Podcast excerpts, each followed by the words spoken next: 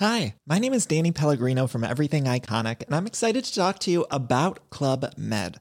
Club Med operates beach and mountain resorts and is the best all inclusive getaway for families. They have Club Med Punta Cana, their flagship family resort, and many other options in Mexico, the Caribbean, and around the world.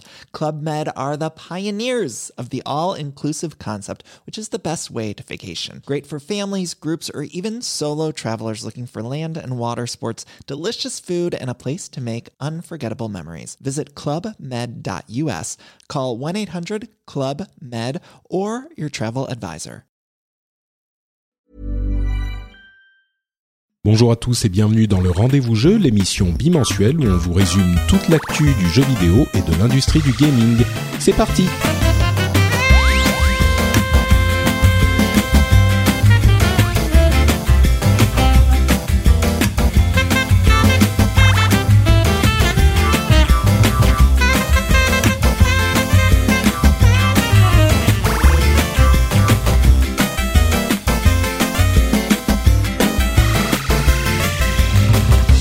Bonjour à tous et bienvenue sur le rendez-vous jeu épisode de début septembre, mi-septembre 2016. Je suis Patrick Béja et le rendez-vous jeu c'est l'émission où on vous résume toute l'actu du jeu vidéo. On vous parle de consoles, de mobiles, de PC, de tout ce qui a trait à l'industrie. Et aujourd'hui pour m'accompagner dans un épisode où on va avoir plein de trucs euh, intéressants sur Sony et Nintendo euh, dont il va falloir discuter. J'ai un spécialiste de tous les sujets du jeu vidéo du monde, à savoir Monsieur Daniel Charby. Comment allez-vous, Monsieur Charby, aujourd'hui? Hello, bah écoute, euh, très bien, ça fait super plaisir de te parler à nouveau. allez, en quoi C'est le deuxième, le deuxième podcast en deux semaines? Ouais, même pas en dix jours, ouais. En dix jours, il y a, y a, beaucoup de gens qui vont hurler en disant qu'ils m'entendent trop souvent, mais sinon c'est pas grave, tout va bien ta, ta, voix suave est toujours un plaisir, Dani. Ah je, disais, on disait que si jamais ce podcast avait un problème et n'enregistrait pas, je pouvais euh, reproduire les la voix, euh, la mienne et la voix de Dani pour refaire l'émission. Et mon imitation de Dani, en fait, c'était ouais, la PlayStation c'est trop de la merde. Je sais pas si c'est très. Ouais, non, mais tu me connais bien hein, depuis le temps. de toute façon, euh, je pense que tu saurais me. me en fait, tu mascarades, problème, hein. tu mascarades ta vraie nature euh, quand tu dois faire des trucs sérieux.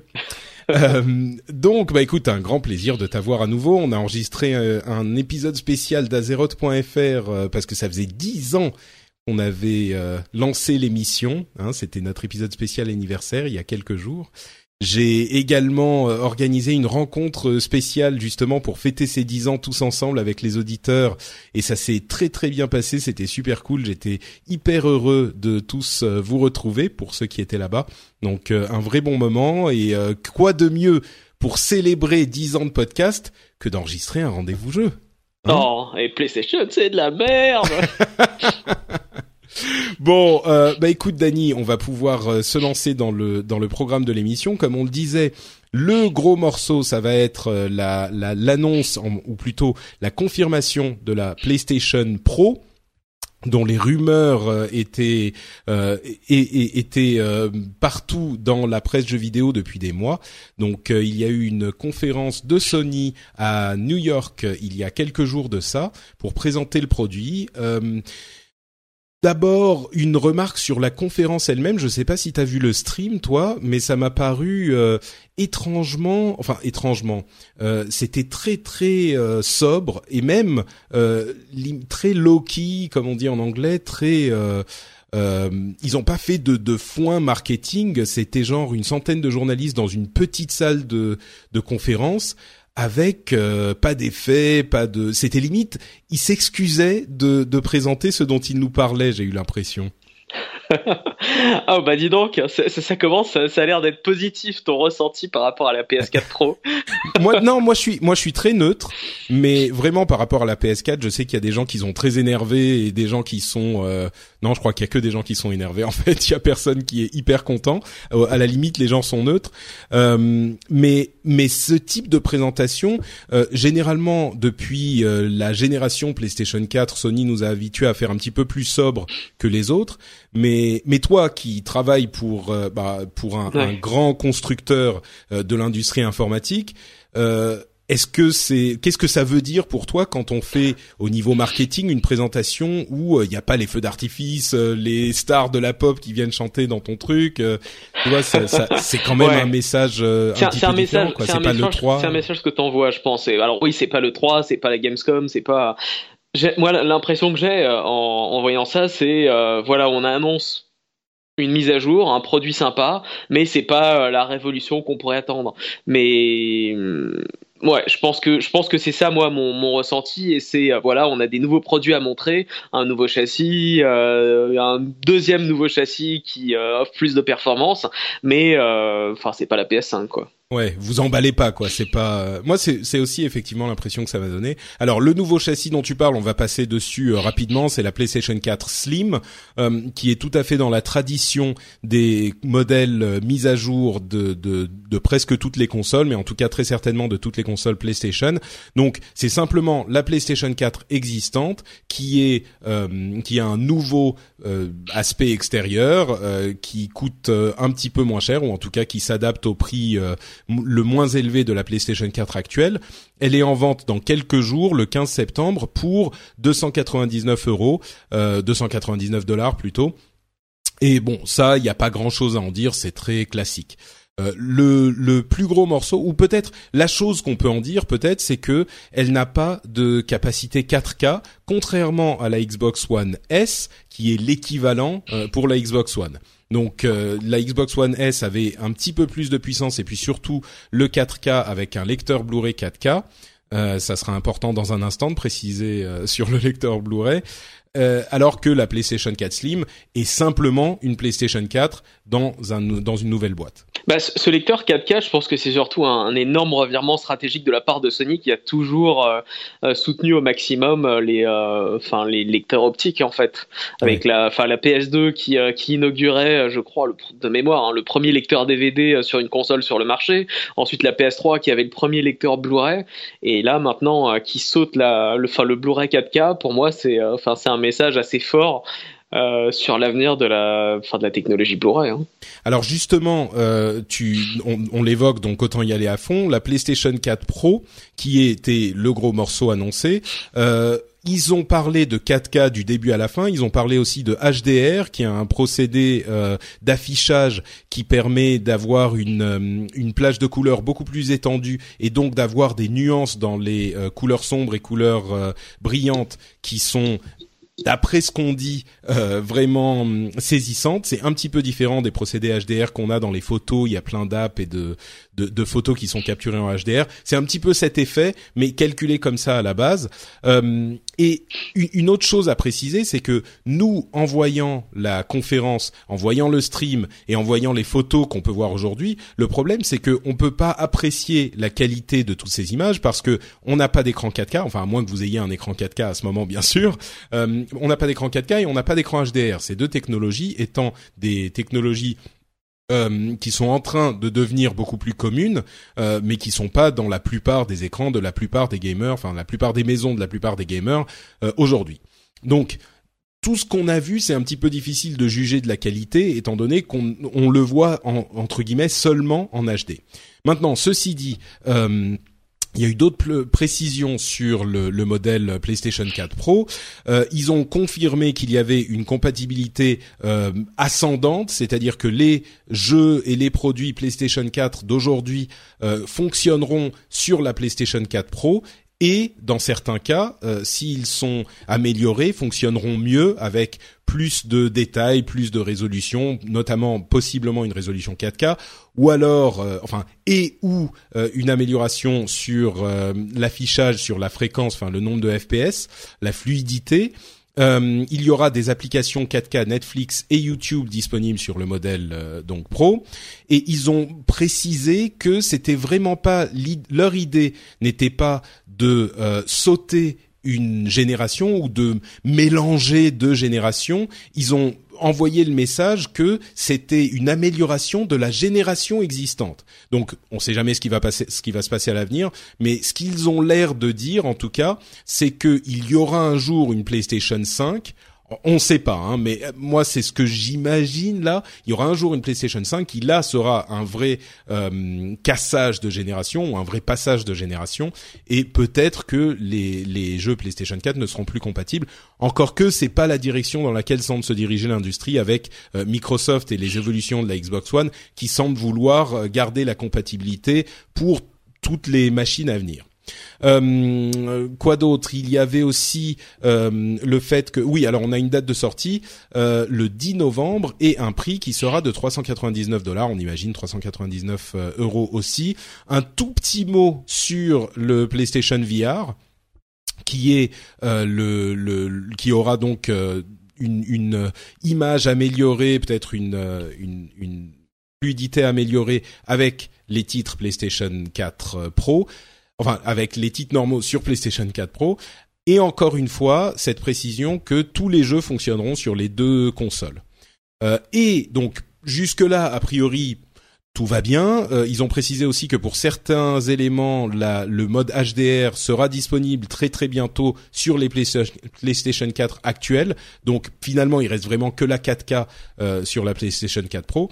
Et puis le euh, moment un petit peu euh, what the fuck où les gens n'ont pas compris, c'était euh, ce moment où on a on a appris après la conférence que la console Pro n'incluait pas euh, le Blu-ray 4K qui a pour le coup euh, fait faire la grimace à de nombreux acheteurs potentiels qui se disent mais vous me parlez de 4K sans arrêt, la console n'a pas de PlayStation de de, de Blu-ray 4K, même la, la Xbox One S a un lecteur Blu-ray 4K qu'est-ce qui se passe? Et, et, donc là, je me retourne vers Dany et je, je demande aussi, mais, mais qu'est-ce qui se passe dans la tête de Sony? Pourquoi ne pas inclure un lecteur Blu-ray 4K Parce qu'à mon avis, ça faisait passer le, évidemment le seuil psychologique du prix euh, au-delà des 399 euros. Hmm. Et, euh, et, voilà quoi. C'est à mon avis, c'est uniquement pour des raisons, euh, des raisons mercantiles. Ouais, bah il y a ça d'une part, et puis euh, peut-être un petit peu l'idée que le le le Blu-ray, bah comme enfin comme tu l'as dit, ils ne croient bah. pas forcément à l'avenir à long terme euh, du média. À mon sens, c'est oui, vas-y. Non, mais en, plus, il, faut il faut appeler un chat un chat. Hein. Je serais curieux de savoir quelle est la proportion de tes auditeurs qui a un lecteur Blu-ray 4K. Est-ce qu'il y en a plus de deux? bah non, déjà, déjà, une télé 4K, ça court pas les rues, mais en plus avoir ou avoir envie de se dire, voilà, je vais acheter des Blu-ray 4K euh, plutôt que des Blu-ray normaux. Déjà, il faut les trouver sur le marché. Enfin, je, enfin, ça fait longtemps que je suis pas allé dans une boutique de Blu-ray DVD euh, euh, type Fnac ou, autre, mais euh, ça doit pas être facile, facile à trouver les 4K en ce moment. Non, mais parce que là, ouais parce que là on parle de la de l'état actuel du marché, mais euh, la console va être là pour on va dire trois quatre ans à venir. Euh, on pourrait se dire que le évidemment le Blu-ray 4K aujourd'hui n'est pas très commun, mais c'est parce qu'il n'y a pas beaucoup de télé 4K. Mais cette année, ça commence vraiment à arriver les télés à prix euh, à peu près abordable. et puis avec ça, évidemment, vont arriver les Blu-ray 4K. À mon non, vas-y, pardon. Non, mais moi, moi, ce que je, enfin, oui, oui, je, je, comprends tout à fait ce que tu veux dire. Maintenant, euh, si on me propose un, une PS4 Pro à 399 ou euh, une PS4 Pro à 449 avec lecteur Blu-ray 4K, perso, euh, je préfère, je préfère la version à 399. Hein. Hmm. À vrai dire, il y a, à mon sens, c'est plus une réflexion non pas sur le Blu-ray 4K, mais sur le Blu-ray tout court. Bien sûr, bien sûr. Euh, c'est ça. C'est une génération de façon, à, mon avis, qui, euh, qui a été nettement moins populaire en termes de, de médias, euh, de par la, comment dire, la généralisation en fait de la, fin des, fin du, du digital et du contenu numérique dématérialisé, euh, par opposition à la génération DVD où, enfin, on en trouvait à l'appel. Maintenant, si tu vas dans une boutique aujourd'hui, par exemple la Fnac, le, le rayon DVD slash Blu-ray, il a, enfin, c'est l'ombre de ce qu'il était il y a, il y a quoi, cinq ans. Ouais, c'est pas faux, c'est pas faux. Et moi, j'ai du mal à me souvenir quand j'ai acheté un Blu-ray pour la dernière fois. Je pense que t'as acheté Mad Max, je crois l'année dernière, mais c'est tout. Ouais, c'est ça. Mais c'est à vrai dire, c'est plus parce que je suis frustré de ne pas avoir un moyen simple d'acheter les films que j'aime en numérique. Euh, plutôt que parce que je veux vraiment Mad Max en Blu-ray. Moi, je, je vais être parfaitement honnête, je l'ai jamais mis. Si, je l'ai mis pour regarder les bonus, mais euh, voilà, je l'ai mis dans ma console ou dans mon lecteur Blu-ray euh, trois fois pour regarder les bonus et encore mais pour regarder le film, j'avais d'autres moyens, quoi. Donc euh, c'était vraiment parce que je voulais l'avoir, parce que j'aime beaucoup ce film, mais c'est très très rare.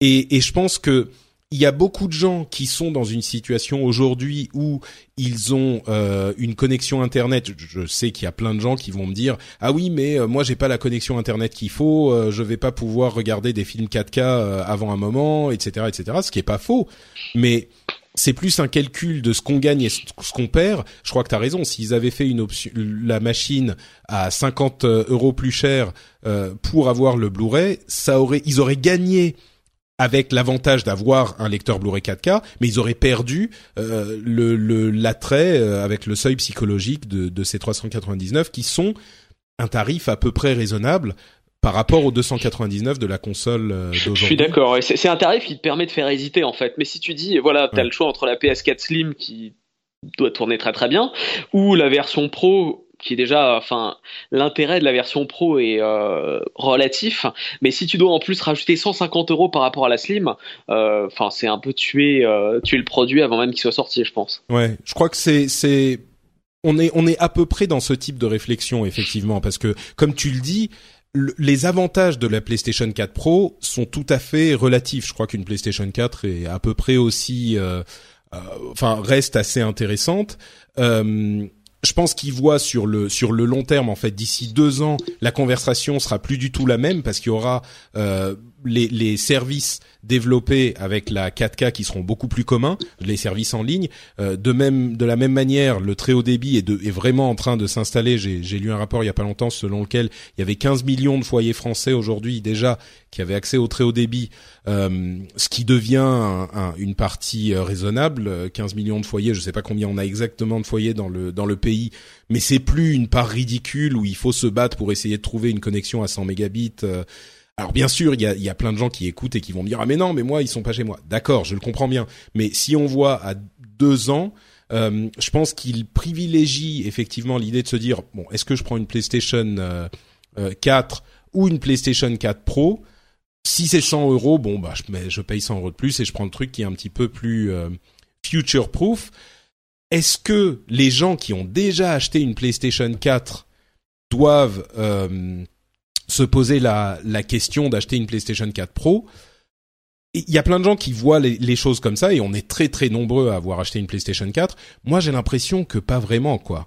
Euh, peut-être à terme, mais moi par exemple, je vais pas en acheter. J'en vois pas vraiment l'intérêt. Déjà, j'ai pas de télé 4K, donc euh, non, alors, ça règle la question. Vois le problème un peu différemment. Demain, ta PS4, elle flambe. Qu'est-ce que tu vas t'acheter, une Pro ou une Slim? Bah, j'espère qu'elle va pas flamber, mais évidemment, j'achèterai une pro. ah oui, euh, bah, tu vois, moi, ma réponse est moins tranchée que la tienne. Ah oui? Elle est plus nuancée, oui. Ça dépendra, je pense, de la nuisance sonore euh, de la de la pro par rapport à la slim hmm. et euh, et de la vraie valeur ajoutée en jeu, parce que effectivement, euh, tu vois, ils, te le vendent en disant ouais 4K, 4K, 4K, c'est merveilleux, mais euh, il faut pas s'attendre non plus à la, à la, à la performance d'une GeForce GTX 1080 non plus hein, dans la console, qui elle-même déjà ne lance pas tout en 4K. Bah, à vrai dire, on a on a déjà. Euh, je pense qu'elle est plus puissante, c'est sûr. Euh, au-delà de ça, la raison pour laquelle Sony a décidé de faire euh, de, faire ce, cette de prendre cette nouvelle stratégie, c'est un petit peu on, a beaucoup parlé du modèle des téléphones où on a plusieurs téléphones qui sont compatibles et puis il y a le modèle un petit peu plus cher, ça te fait de l'upsale donc tu achètes le truc plus cher simplement parce qu'il est là. Euh, je crois qu'il y a effectivement pour les constructeurs et c'est la même problématique chez Microsoft. La problématique, c'est que les générations de consoles aujourd'hui durent beaucoup plus longtemps qu'avant. C'est-à-dire qu'on a, euh, a priori, avec cette stratégie aujourd'hui, on peut être à peu près certain que les générations dureront 7-8 ans, euh, genre PlayStation 4 euh, et PlayStation 4 Pro incluses. Et alors qu'avant, on était sur 5 ans de génération.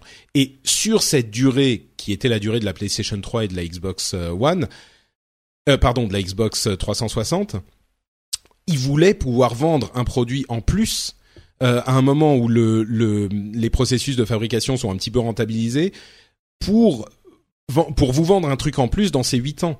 Donc, euh, je crois qu'il y a le le le au final, c'est très euh, c'est très difficile à comprendre parce qu'il n'y a pas une bonne raison de le faire. Il y a plein de petites raisons de pourquoi ne pas le faire en fait. La 4K, le fait d'en vendre une nouvelle version, le fait de rester à jour au niveau des performances parce que mine de rien la Xbox One et la PlayStation 4, même si on a eu des jeux impressionnants, bah c'était quand même par rapport aux autres consoles des générations précédentes si on comparait à la puissance standard, c'est-à-dire la puissance des PC de l'époque, eh ben la PlayStation 4 et la Xbox One étaient très très modestes par rapport à la puissance des PC du moment où elles sont sorties. Donc là, il faut euh, ramener une puissance un petit peu plus raisonnable, sinon ils se font vraiment dépasser et ça joue dans, cette industrie. Euh, donc effectivement le fait d'avoir un affichage 4K qui était nécessaire, euh, le fait de se dire on va pouvoir en faire un petit peu plus d'argent parce que les générations s'allongent. Il n'y a pas une bonne raison, il n'y a pas une bonne motivation. C'est juste que bon bah voilà, maintenant ceux qui ont déjà une PlayStation 4 bah ils peuvent la garder. Puis ceux qui en veulent une autre, enfin ceux qui n'en ont pas déjà ou ceux qui sont vraiment à fond, ils vont prendre une 4 Pro. Par contre, là où ça peut être un petit peu préoccupant, c'est l'idée de se dire les jeux vont désormais être tous présentés en 4K sur des PlayStation 4 Pro. Est-ce que euh, les PlayStation 4 normales vont pas là on parle un petit peu de travail de journaliste mais comment est-ce qu'il va falloir juger les deux jeux? Est-ce qu'il va falloir euh, être euh, enfin est-ce qu'on va pouvoir même juger les deux jeux quand toutes les démos chez les développeurs se font sur la version la plus puissante de la console? Est-ce qu'ils vont euh, pas est-ce qu'ils vont travailler suffisamment pour que la version non pro soit euh, potable et, et, même au meilleur de ses performances? C'est des vraies interrogations là aussi ou alors, ou alors, est-ce qu'ils vont se baser sur une version euh, PS4 de base la mieux possible et ensuite proposer euh, trois améliorations et demie pour dire voilà, on l'a fait sur PlayStation Pro, t'as trois trois explosions en plus qui sont assez jolies et c'est tout ce que vous aurez. Ouais. Oui, Parce que ça coûte cher finalement hein, de faire ces améliorations. Et quand tu as un parc existant de 40 millions de consoles, euh, je pense qu'il vaut mieux essayer de satisfaire d'abord les 40 millions d'utilisateurs avant de cibler finalement les gens qui vont peut-être se dire ah bah écoute la PS4 Pro pourquoi pas? Ouais. Surtout que tu peux euh, faire un truc un rendu en 4K et du coup tu dis bah voilà ça c'est pro de toute façon parce que vous avez la 4K euh, quoi qu'il arrive. Euh, je crois que d'une manière générale, au-delà de ces histoires de 4K, pas 4K, HDR, machin, la PlayStation 4 Pro, c'est simplement une PlayStation 4 plus puissante. Donc même en mode euh, non pro, c'est-à-dire enfin en mode non 4K, je pense qu'on va avoir au moins euh, un nombre de FPS, on va être à 60 FPS, une fluidité qui sera plus intéressante en HD normal entre guillemets. Donc c'est le, le, pourquoi et le comment en fait a beaucoup moins d'importance si on essaye de comprendre euh, ce qui se passe c'est juste que c'est une console plus puissante. Voilà. Si tu veux la plus puissante, bah tu prends celle-là. Mais moi, ce que j'aurais préféré en fait dans la PS4 Pro, c'est avoir. Je trouve que les temps de chargement sur la PS4 sont ignobles tellement c'est lent. Et pour moi, ça aurait été euh, un ajout majeur de dire voilà, on propose un, un SSD euh, entier ou de cache de base avec la console pour dire les temps de chargement, ils ont été réduits de X%. Et ça, pour moi, ça aurait été, ça aurait une valeur ajoutée énorme par rapport à dire, voilà, vous avez la 4K, ce qui va correspondre à une infime minorité de gens qui ont déjà une télévision 4K, alors que ça aurait pu bénéficier tout de suite à beaucoup beaucoup de gens. Et moi ça m'aurait vraiment fait réfléchir de dire voilà tu joues à GTA 5 ok bah tes temps de chargement sont divisés par deux. Royal. Ouais, GTA c'est que le au début quand tu le lances. Après il y a oh, plus de bah, temps de chargement. mais par contre c'est vrai, que... mais, déjà il, il, il, est bien pour ça. Mais sinon la plupart des jeux où euh, tu meurs et tu dois attendre euh, une minute de chargement le temps de, de revenir c'est infernal quoi. C'est à dégoûter du jeu. Je te trouve un petit peu sévère. Il y en a peu qui sont aussi euh, aussi terribles mais c'est vrai qu'il y en a. Euh, et puis bon, euh, ok, je pense qu'on a, c'est difficile d'avoir un avis définitif sur ces consoles, euh, mais on peut parler un petit peu de Microsoft aussi. Moi, j'ai trouvé que euh, ah, il y a beaucoup de gens qui ont mal compris ce que je disais sur l'offre de Sony aujourd'hui. Moi, je la trouve plus claire que l'offre de Microsoft à l'E3 dernier. C'est-à-dire que Sony a aujourd'hui deux consoles, une version slim, une version 100 euros plus chère, qui est un petit peu plus puissante. Je dis pas que la version Pro est une merveille, mais ce que je dis, c'est que l'offre de Sony est plus claire. Au niveau communication, c'est beaucoup plus clair. Il n'y a pas, peut-être pas de vraies raisons de prendre la Pro, mais par contre, euh, on sait quelle est la console, on sait ce qu'elle peut faire, et on sait combien elle coûte, et on sait quand elle est, quand elle sort. Alors que chez Microsoft, euh, on a la Xbox One S qui est sortie au moins un an avant la euh, Scorpio, et au niveau de l'offre, ça me paraît plus difficile de faire son choix puisque euh, effectivement la Scorpio on sait pas ce qu'elle est, on sait pas ce qu'elle va coûter, on sait pas ce qu'elle va ce qu'elle va pouvoir faire. Mais au-delà de ça, j'ai l'impression aujourd'hui, alors là on commence à spéculer, hein, mais j'ai l'impression aujourd'hui que la PlayStation 4 Pro c'est juste une PlayStation 4 Pro, la PlayStation, la, Xbox One Scorpio euh, c'est beaucoup plus un changement de génération on a des chiffres qui sont pas confirmés, mais des chiffres de, puissance euh, qui font état de. Alors, PlayStation 4, on parle en teraflop, qui est de manière très schématique la puissance de calcul euh, d'un ordinateur. Sur la PlayStation 4, on était à 1,8 teraflop. La Xbox One était clairement en retrait à 1,3. Mais sur les versions pro entre guillemets, on sera sur la PlayStation Neo à 4 teraflops, j'arrondis, euh, donc plus de deux fois plus que la PlayStation 4, mais sur la Xbox One Scorpio, on sera à 6 teraflops. Donc ça fait, rendez-vous compte, quatre fois plus que la Xbox One et 50% euh, de plus que la PlayStation 4 Neo. Donc à mon sens, euh, ce qui va se passer avec la Xbox One Scorpio, c'est qu'on aura vraiment beaucoup plus un changement de génération sensible sur le papier avec une rétrocompatibilité totale avec les jeux de la Xbox One. Et à mon sens, c'est le, le, calcul de Microsoft qui se dit, même si la Xbox One, mine de rien, se vend pas mal, on est à, selon les estimations, à 30 millions d'unités aujourd'hui, ce qui est euh, très loin d'être ridicule.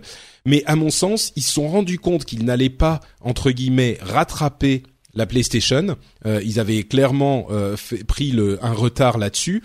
Et ils se sont dit bon ben on va y aller à fond sur la prochaine version. Oui, il y aura une compatibilité totale, ça sera quand même une Xbox One, mais là il y aura, euh, ça va pas être oui, on aura un petit peu des améliorations, machin, des pas des améliorations. Je pense que les jeux Xbox One Scorpio, je me demande même s'ils seront pas, s'ils seront compatibles avec la Xbox One tout court. Je pense que oui, mais je me pose presque la question, je dirais. Écoute, euh, je suis pas en désaccord avec toi. Euh, bon, on en sait très très peu pour l'instant hein, sur la sur la Scorpio, mais le, le, changement sera tellement majeur que effectivement on peut se poser la question de la rétrocompatibilité. Ensuite, euh, enfin. pour moi, Scorpio, ce sera plus un, un PC, hein, finalement, enfin, un PC sur lequel tu ne fais que jouer, ce qui aurait dû être en fait euh, une sorte de Steam Machine euh, par rapport à, euh, à une Xbox normale ou 300 ou, ou One, qui il y aura une démarcation vraiment très très nette entre, je pense, Xbox hmm. telle que la marque est aujourd'hui et celle qu'elle sera l'année prochaine. Ouais, c'est-à-dire que effectivement là tu dis bon PlayStation 4, PlayStation Pro, pourquoi est-ce que j'aurais besoin d'une Pro Ouais, peut-être, pourquoi pas. Je pense que euh, effectivement la Scorpio, le, quand elle sera annoncée, ça sera euh, pour le coup les feux d'artifice, euh, la, joie totale. et, et Attendons de voir le prix avant.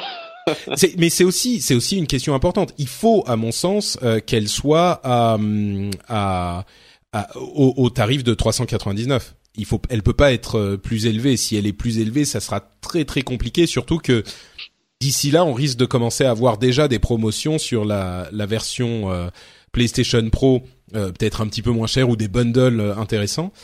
si en plus la, la, Scorpio est à genre 449 ou même Dieu nous en garde 499, ça bah, sera un gros 6 teraflop, hein, 6, tera, 6 teraflop dans un an. Hein. C'est dans pas si longtemps, hein. c'est beaucoup beaucoup 6 teraflop. Oui, oui, enfin c'est beaucoup, beaucoup. Euh, je sais pas combien font les PC actuels, mais je suis à peu près certain qu'ils font déjà beaucoup plus. Euh, les, euh, de, mémoire, hein, les GeForce GTX 1080, je crois que ça monte à 6 teraflops justement. Mais bon, c'est juste la carte graphique, t'as pas le processeur avec. Oui, c'est ça, c'est ça. Ouais. Ouais, donc donc bon, je crois qu'effectivement là, moi aujourd'hui par exemple à l'annonce de la PlayStation 4 Pro, je me suis dit ouais bon, ok, ça m'intéresse pas forcément plus que ça. Le jour où j'aurai une télé 4K, j'y penserai peut-être. Tu vois, c'est ce type de de, de réflexion.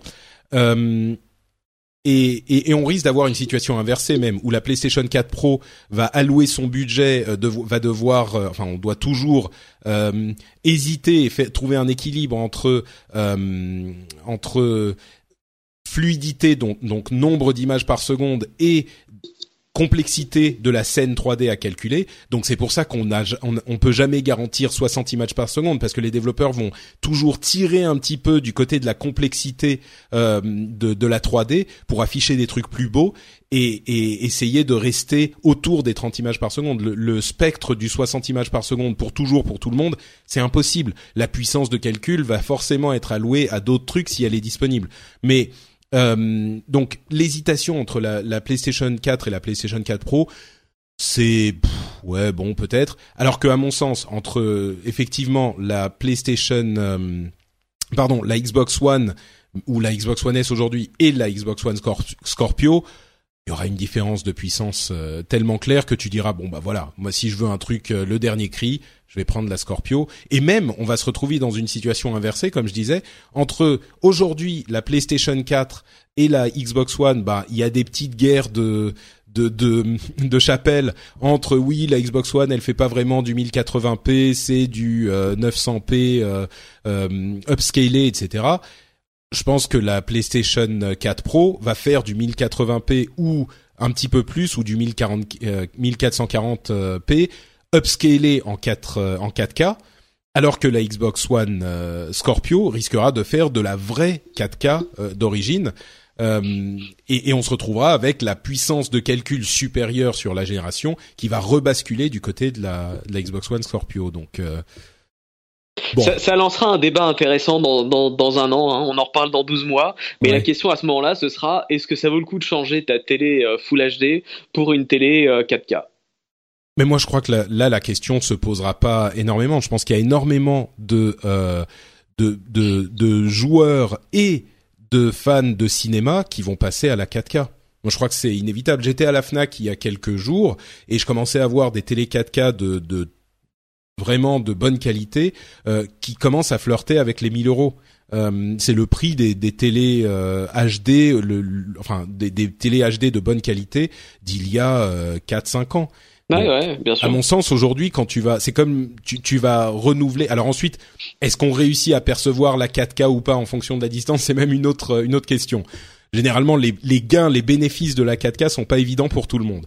Moi, je trouve ça joli. Je suis pas certain que ça vaille euh, un changement de télé, mais peut-être que si j'ai une télé à racheter, il est évident que je vais pas acheter une télé. Voilà, voilà. Mais la question, enfin, si tu as une télé à racheter, c'est c'est un c'est un débat complètement différent. En revanche, euh, si tu te dis voilà, j'ai aujourd'hui ma 1080 qui marche très très bien, euh, est-ce que ça vaut le coup que je me prenne une deuxième télé? Bah, moi, je suis un gros geek. Euh, je crois qu'à un moment, je revendrai ma. Moi, j'attendrai la 8K personnellement. Ouais, non, mais c'est, tu sais, tu rigoles, mais c'est même pas faux. Hein. Il y a la, la 8K qui va être la génération d'après et qui va arriver effectivement. C'est pas, c'est pas une plaisanterie. Donc euh... à, l'époque, les, les, enfin les, les premiers articles que j'avais lus dessus annonçaient la sortie de la 8K pour 2018-2019. Donc hmm. même même si c'est euh, même si c'est un an ou deux après, ça vaut peut-être le coup de, de, de, retarder et de sauter une génération en fait et de retarder cet achat. Mais sauf que ça sera beaucoup plus cher.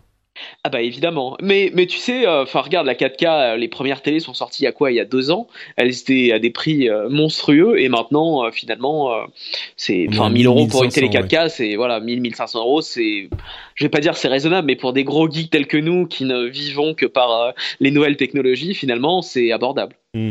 Sauf que la 8K, si tu prends deux ans après la sortie pour un tarif abordable, ça nous amène ça nous amène à 2020-2021 euh, bon, entre temps, tu peux peut-être acheter une télé 4K pour pour apprécier la 4K pendant. oui, mais souviens-toi de l'époque où, où, nos parents achetaient une télé et la gardaient 15 ou 20 ans. Bah oui, c'est fini ça, c'est fini. Mais une télé, c'est pas un achat extrêmement excitant parce que tu vas regarder tes séries télé, ok, qu'elles soient en, en, Full HD ou en 4K. Enfin, moi, je vois pas la différence.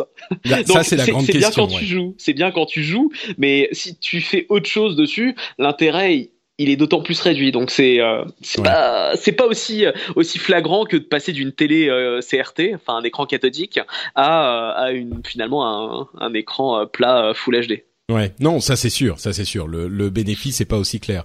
Euh, je dirais pour conclure qu'effectivement, le peut-être que pour la, la 4K, j'attendrai de voir euh, une série Netflix 4K euh, chez un ami qui a une télé 4K. Bah, viens, chez moi, hein, j'ai une télé 4K et je peux te dire ah que j'ai vu euh, Daredevil saison saison 2 en 4K sur Netflix. OK, bah c'est chouette hein, mais Ah mais je savais pas que t'avais une télé 4K. Bah, oui, bah, quand, quand, quand j'ai déménagé en Angleterre, j'aurais profité pour m'en prendre une 4K. D'accord. Ça m'a coûté Et donc, toi, tu recommandes euh, pas?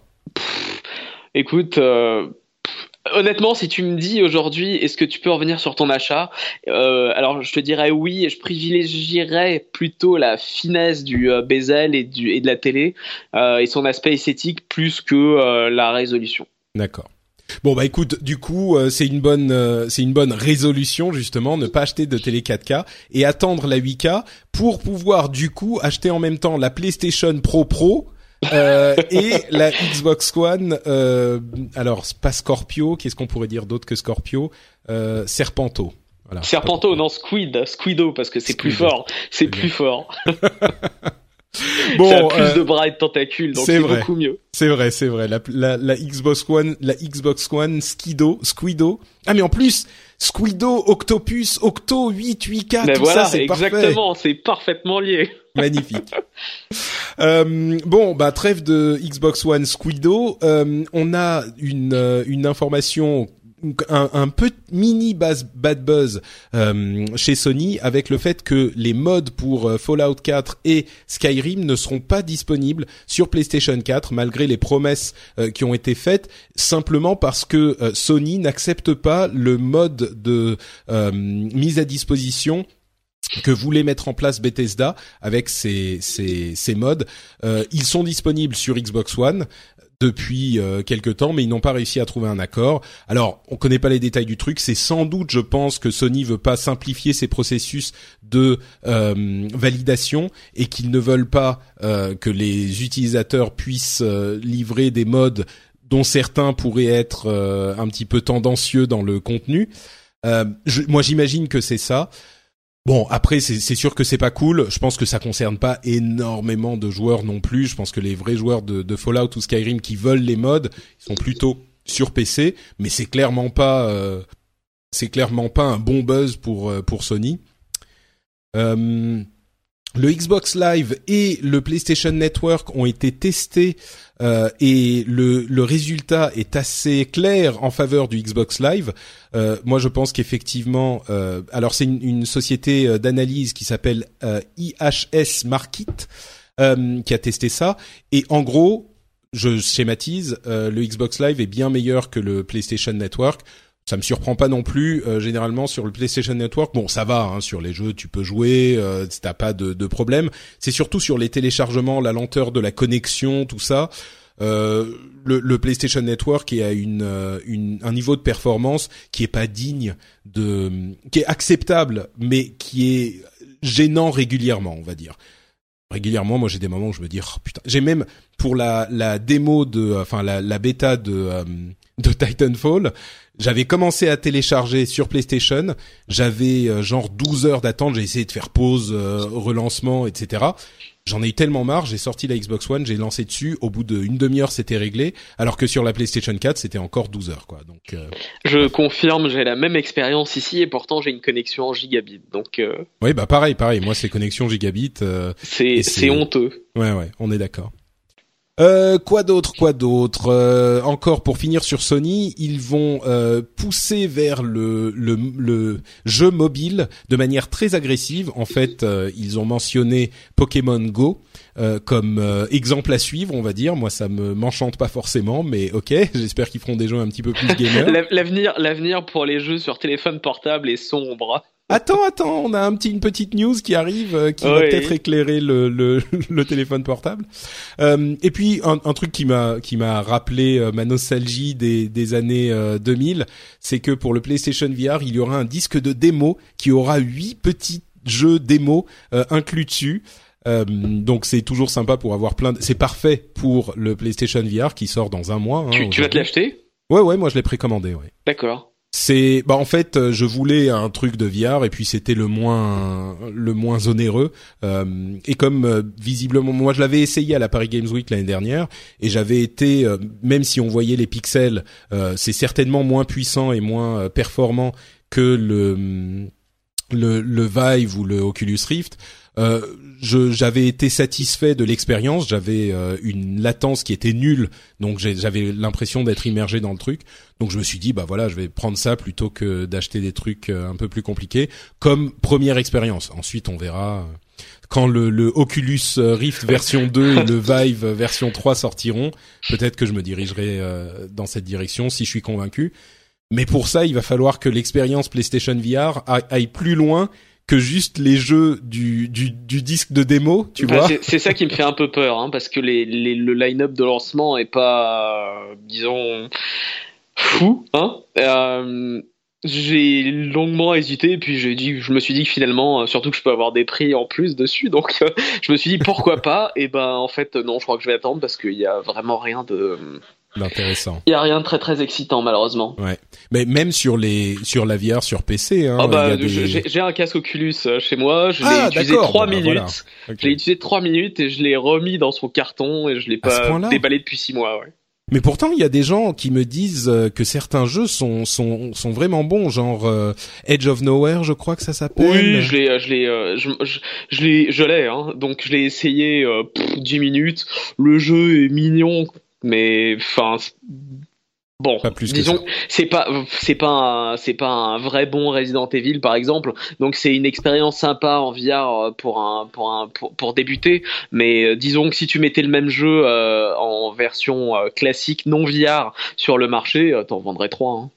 Oui, mais la VR est quand même un élément important du truc, donc on peut pas le, le oui, mais alors ça n'excuse pas le fait qu'il faille quand même des jeux qui soient aussi d'un niveau comparable à ce que tu as en, en non VR. Si les jeux sont quand même des, des, versions euh, moins agréables, moins sympas, moins jolies, moins, euh, moins fun, euh, ça reste que ce sera des jeux moyens comparé à ce que tu peux avoir sans la VR. Et bah, je pense que, ouais, et je pense aujourd'hui, moi, vraiment fortement que pour avoir une expérience VR réussie, il faut que le jeu aussi soit aussi bien que ce que tu pourras avoir en, en classique. Oui, oui, c'est sûr, mais je veux dire pour un jeu comme Edge of Nowhere par exemple, t'as pas une euh, une expérience différente, même si le jeu est moyen, parce que tu te sens euh, immergé dans le truc, que t'as l'impression. Il est sympa, il est sympa, mais c'est pas. Non, non, mais au-delà du fait que le jeu soit sympa, le, le, le simple, la simple immersion ne t'apporte pas, n'apporte pas selon toi. Pour moi, ça suffit pas. Pour moi, ça euh, suffit pas. Ça suffit pas pour pour avoir un, un jeu VR réussi. Je pense que le le cœur du jeu doit être réussi lui-même. Ryan Reynolds here from Mint Mobile. With the price of just about everything going up during inflation, we thought we'd bring our prices down. So to help us, we brought in a reverse auctioneer, which is apparently a thing. Mint Mobile unlimited premium wireless. Have to get 30, 30, bit to get 30, bit to get 20, 20, 20, bit to get 20, 20, bit to get 15, 15, 15, 15 just 15 bucks a month. So, Give it a try at mintmobile.com/switch. slash $45 up front for 3 months plus taxes and fees. Promo for new customers for limited time. Unlimited more than 40 gigabytes per month slows. Full terms at mintmobile.com. Hey, I'm Ryan Reynolds. Recently, I asked Mint Mobile's legal team if big wireless companies are allowed to raise prices due to inflation. They said yes. And then when I asked if raising prices technically violates those onerous two year contracts, they said, What the f are you talking about, you insane Hollywood ass? So to recap, we're cutting the price of Mint Unlimited from $30 a month to just $15 a month. Give it a try at mintmobile.com slash switch. $45 up front for three months plus taxes and fees. Promo for new customers for limited time. Unlimited more than 40 gigabytes per month. Slows. Full terms at mintmobile.com. Oui, non, mais bien sûr, je vais pas te dire non, le jeu peut être pourri et c'est bien quand même, mais c'est juste que cet aspect différent de ce qu'on peut avoir dans d'autres euh, expériences de gaming pourrait amener suffisamment de, de, de comment dire, d'émerveillement pour que ça soit agréable, tu vois. Alors, j'ai essayé en fait, enfin, j'ai plusieurs jeux donc sur sur Oculus. J'ai essayé The Climb, par exemple. Euh, donc, tu sais, c'est un jeu d'escalade, etc., avec des graphismes euh, plutôt chouettes. C'est immersif. Le jeu en lui-même est vraiment pas super amusant. Hein. Mm. Euh, donc quand tu vois que il est vendu genre à 50 ou 60 euros sur le sur le store Oculus, ça fait mal. Euh, et pour moi, la, seule expérience vraiment où je me suis bien amusé, c'était sur le Vive. C'est, euh, je sais plus comment il s'appelle, c'est un jeu de zombies ou, enfin, c'est une sorte de rail shooter en fait sur un jeu de zombies et qui se sert en plus des capteurs de mouvement pour avoir une expérience plus plus amusante et immersive. Donc le jeu est sympa, mais ça sera pas aussi bon qu'un. Enfin, tu vois, si tu compares par exemple à House of the Dead il y a, il y a 15 ans, euh, qui était un classique de Sega où tu flinguais des zombies, ça reste moins fun. Et donc, hmm. ils ont pas encore atteint le niveau de. Euh, de fun euh, qui est suffisant pour te dire VR plus ce jeu, c'est clairement le truc pour lequel tu dois taper dans les 800 euros pour te dire voilà ça ça vaut le coup. D'accord. Bon, euh, c'est sûr que euh, même ce, ce dont j'essaye de parler, c'est-à-dire cette expérience d'émerveillement, de transport, d'être transporté quelque part, c'est le genre de truc qui hein. te. Ça marche, mais ça, ça marche un, petit moment, et ensuite tu dis ouais le jeu est pas non plus super amusant, je préfère retourner sur Overwatch quoi. Ouais, c'est exactement ce que j'allais dire. Ouais, ça marche un petit moment, ça va marcher 10 minutes, un quart d'heure, 20 minutes. Euh, c'est comme la 3D en fait. et, tu vois, quand tu regardes, à l'époque, quand tu regardais Avatar au cinéma en 3D, c'était oh c'est génial, c'est super et tout. Tu ressors, tu dis ouais bon finalement le film était moyen. Bon, écoute, le seul truc qui me laisse penser que peut-être euh, il y a de, de l'espoir pour la que tu as adoré Avatar en plus en tant que film. C'est ça, en plus. euh, non, mais c'est surtout que tu as l'habitude d'être quand même, on va dire, très conservateur dans tes jugements, très mesuré. Donc euh, peut-être que que l'expérience sera plus positive on en reparle, pour moi. On en reparle dans bah, pas, dans un mois et quelques. Non, non, pas dans un mois et quelques quand suffisamment de temps se sera écoulé euh, avec la avec le lancement du PSVR et, euh, et des deux autres casques concurrents évidemment. Euh, moi, je te propose qu'on en reparle en février-mars. Hein. Oui, oui, bien sûr. Bah écoute, mais j'ai, je suis pas en train de dire que t'as que t'as tort. Hein. Je suis juste en train d'espérer que tu es tort. Mais moi, j'espère aussi, j'espère aussi, et, et j'ai très très peur au vu de ce qui a été annoncé sur le le PSVR que ce soit exactement la même chose. T'as des petits jeux mignons sur lesquels tu hmm. t'amuses 10 minutes, un peu comme les jeux qui étaient distribués euh, gratuitement avec la Wii de base. T'avais euh, le tennis, euh, le golf, la boxe, machin et tout super sympa une soirée et une fois que tu y as joué avec tes potes deux fois, euh, enfin voilà quoi. Ouais, c'est vraiment le, le, pire scénario de la VR que tu es en train de nous dépeindre là. Mais euh, bah on verra. Moi je pense que le, la, la génération, enfin la VR va vraiment commencer avec l'arrivée du PlayStation VR et que même après ça, il va falloir encore un moment avant que les gens. Moi, je pense que ça, ça, viendra plutôt avec l'arrivée du PSVR 2, Oculus hmm. Rift 2 et du HTC Vive 2. Bon, on verra. Du, tu veux dire du PSVR Pro qui vont nous vendre dans deux ans Pro plus S avec 3% d'amélioration des performances. Magnifique. Euh, bon bah écoute justement en parlant de plus S, euh, parlons de 3DS avec le Nintendo Direct. Je sais pas combien de temps on va devoir, on va passer dessus, mais euh, à mon sens il n'y a pas énormément de choses à en dire. Il y a eu un Nintendo Direct il y a une semaine environ avec euh, une présentation de plusieurs jeux 3DS et c'est tout. Et certains de ces jeux 3DS étaient des jeux qui étaient disponibles sur Wii U, qui sont euh, transférés entre guillemets sur 3DS. Euh, euh, il y a Yoshi's Woolly World qui arrive sur 3DS, il y a Super Mario Maker qui arrive sur 3DS. on peut pas faire de niveau, on peut pas. Enfin, il y a, y a une différence avec la la. Pardon, on peut pas partager ces niveaux de la même manière, etc. Mais c'est quand même Super Mario Maker, euh, Mario Sport Superstar avec plein de jeux différents, Pikmin qui va arriver en version euh, euh, jeu de plateforme en quelque sorte, scrolling horizontal. c'est, c'est, enfin, moi j'ai une opinion sur sur tout ça. Est-ce que tu as une analyse sur ce Nintendo Direct 3DS Disons que je pense que les résultats pour les fêtes de fin d'année pour Nintendo vont être difficiles avec ce avec ce line-up. Pardon, j'étais en train d'allumer ma lumière, je pensais que tu dirais quelque chose de plus. Oui, bah ça va être difficile, c'est sûr. Voilà, c'est difficile. Je suis, je suis surpris et je suis un peu déçu en fait qu'il y ait rien quoi. Il y a, y a rien de nouveau, rien, rien, rien, rien. Bah en fait, à mon sens, ce qu'ils ont fait, c'est que euh, une fois, enfin, c'est même plus approuvé, mais on le dit depuis un moment, la la Wii U est morte de chez morte, mais encore plus que là, elle est carrément enterrée. Ils ont commencé à mettre la, la terre sur le cercueil, tout ça et donc ils essayent de récupérer euh, de l'argent du développement de certains jeux qu'ils ont fait sur Wii U euh, en les sortant sur 3DS avec une adaptation qui coûte un petit peu d'argent bien sûr mais qui va permettre de de, de, présenter ces jeux euh, au lieu des 10 et quelques millions d'utilisateurs enfin d'acheteurs de, de Wii U qui qui un, qui en plus pour une bonne partie d'entre eux ne l'allument plus. ils vont proposer ces jeux aux dizaines de millions d'utilisateurs de 3DS, de possesseurs de 3DS. Euh, et donc c'est un moyen de rentabiliser ces jeux-là parce que c'est un gâchis quoi. Ils ont été sortis sur une console qui n'a qui n'a euh, qui a été le plus gros échec commercial de Nintendo de l'histoire. Donc, euh, donc oui, à mon sens, c'est ce que veut dire cette euh, cette stratégie. Maintenant, enfin, ce Nintendo euh, Direct. L'autre grosse question, c'est est-ce que la NX va être retardée au-delà de mars? On sait qu'elle a été prévue selon, enfin, annoncée aux investisseurs pour mars 2017. La grande question, c'est est-ce qu'elle va être retardée? Parce que le, elle n'a toujours pas été présentée et puis là, bah mars, ça s'approche quand même. Mais euh, je sais pas, moi je crois qu'ils vont tenir Mars quand même parce qu'ils peuvent pas. Euh, ah bah c'est c'est la, enfin ça va être très très difficile, surtout au vu des euh, enfin enfin des, des résultats qu'ils attendent cette année. S'ils continuent encore une année, ou disons une année entière fiscalement, ou même avec ne serait-ce que quelques mois de retard, ça me semble risqué pour la NX.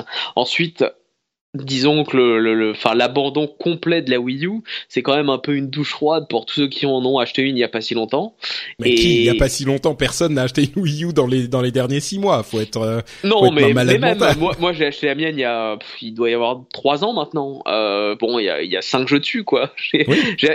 ça ça me fait remettre en question aussi la, la, confiance que j'ai en Nintendo pour euh, euh, soutenir un, un line-up conséquent sur la durée de vie de la console qui s'est considérablement raccourcie. Non seulement il n'y a pas eu beaucoup de jeux, mais en plus elle a une durée de vie assez faible. Et je me dis que est-ce que ça vaut le coup d'acheter une euh, une NX dès le départ, ou est-ce qu'il vaut mieux attendre la, fin de la vie de la console pour l'avoir pas trop cher et acheter deux trois jeux qui seront sympas dessus avant qu'elle qu'elle passe en fin de vie? Peut-être, euh, enfin, hmm. c'est peut-être une, une, réponse. Euh, ta, confiance était moussée, quoi. Oh bah beaucoup, beaucoup. Alors que finalement, euh, sur leurs autres consoles, euh, même même la GameCube qui avait été un succès relatif à l'époque. Ouais, c'est relatif, relatif, c'est relatif, relatif. Mais gentil avec ton ancien employeur Nintendo. Voilà, exactement. payé par Nintendo. mais mais même là, il y avait eu quand même, enfin, un nombre conséquent de jeux lancés dessus pendant la, durée de vie de la console et de très très bons jeux. Alors que là, la Wii U, à part les, les titres Nintendo, c'est léger, léger, léger. Hein. Je crois que ah bah oui, c'est même plus que léger, c'est sûr. Il y a quelques jeux euh, excellents sur Wii U que j'avais adoré et dont j'avais chanté les louanges dans cette émission. Euh, mais pour la question de la Game par exemple, euh, pardon, la Game de la GameCube, euh, elle avait fait un score plus élevé que la Wii U à une époque où le marché des consoles était, plus réduit. plus petit, oui. C'est ça. Donc c'était un succès relatif, mais on avait quand même une vraie console à l'époque. C'est c'est ça montre le le le, le comment dire l'échec abyssal de la Wii U aujourd'hui, qu'elle ait fait moins que la GameCube à l'époque. Et oui, effectivement, il y a eu euh, tellement peu de jeux. Je comprends que la confiance soit soit émoussée, c'est certain. Euh, moi, je pense que la la NX ils ont annoncé, ils ont déclaré depuis un moment qu'ils veulent s'assurer qu'il y ait une bonne quantité de jeux disponibles au lancement. Donc un Mario, peut-être un, euh, peut-être que Zelda sera, enfin on sait que Zelda sera compatible avec, donc il sera à peu près disponible au lancement.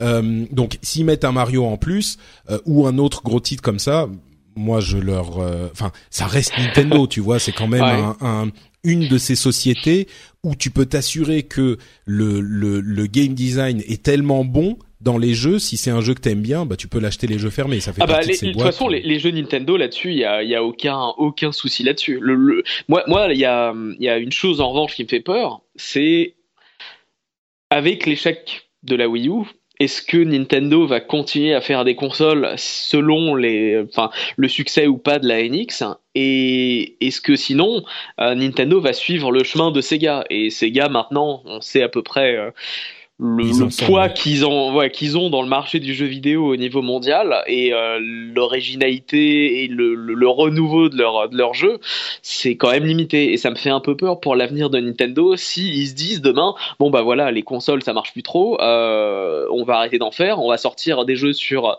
euh, Xbox Squido et, euh, et, la PS4 Pro, Pro, plus S Pro et surtout se concentrer sur le marché du téléphone portable. Et alors là, ce serait vraiment dommage, dommage. Ouais, moi, bon, malgré tout l'amour que j'ai pour Sega, je pense qu'il y a peu de danger qu'on arrive dans une situation où Nintendo, même en tant que simple éditeur, euh, arriverait à ce niveau, parce que Sega, d'une part, n'a jamais été au niveau de Nintendo euh, au, en, game design. Ils avaient la console, donc ils étaient en concurrence, mais les jeux n'ont jamais été aussi bons, même si j'aime bien Sonic, machin. Euh, il y avait des bons jeux Sega d'arcade, on se souvient tous des, des beat'em up, des machins, bien sûr, des Golden Axe et tout ça, mais ils ont jamais été au niveau de Nintendo. Et puis J'espère que tous les Sega fans euh, qui écoutent ce podcast vont bah, écrire des commentaires de mécontentement vis-à-vis de Patrick. si quelqu'un réussit à montrer, à montrer comment Sega a eu euh, autant d'influence et autant d'excellence dans le domaine du, du, jeu vidéo que Nintendo, je serais curieux de le lire parce que vraiment euh, entre déjà. Tu sous-entends que Shinobi n'a pas fondamentalement changé le marché du jeu vidéo. Mais j'ai adoré Shinobi. J'espère bien, j'espère bien. Entre, Attention à ce entre Zelda et, et, Mario, déjà t'as as un, un quart de oui, l'histoire du jeu je rigole, je rigole, bien sûr, bien sûr, évidemment. mais mais au-delà de ça, moi je pense que si Nintendo, moi je, je veux vraiment de tout mon cœur qu'ils continuent à faire des consoles parce que je pense que c'est un facteur différenciant important évidemment. Euh, J'enfonce une porte ouverte là, mais je pense que si jamais ils devaient, euh, avec l'échec, si la NX est un échec, je pense qu'ils devront très sérieusement se poser la question, c'est sûr, parce que toutes leurs consoles, à part la Wii qui a été une anomalie complète, toutes leurs consoles se sont vendues de moins en moins à chaque nouvelle génération. Euh, ça a été depuis la Super Nintendo, la Nintendo 64 a fait moins bien, la GameCube a fait moins bien que la Nintendo 64, etc., etc.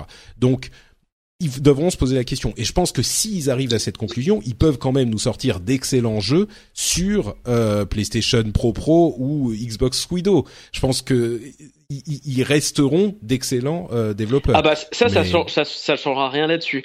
Mais en revanche, et mais de toute façon, oui, je, je pense que c'est quelque chose qu'il faudra remettre en question tôt ou tard, parce que bah tu l'as, tu l'as dit, enfin leur leur vente se, euh, de consoles se réduisent comme comme des pots de chagrin, dans un marché qui se qui s'agrandit euh, d'année en année et et à terme, enfin, je, ouais, j'ai du mal à, à, voir la place d'un du hardware euh, Nintendo euh, en sachant que dessus, bah, comme tu vois sur la Wii U, euh, il y a quasiment que des jeux Nintendo.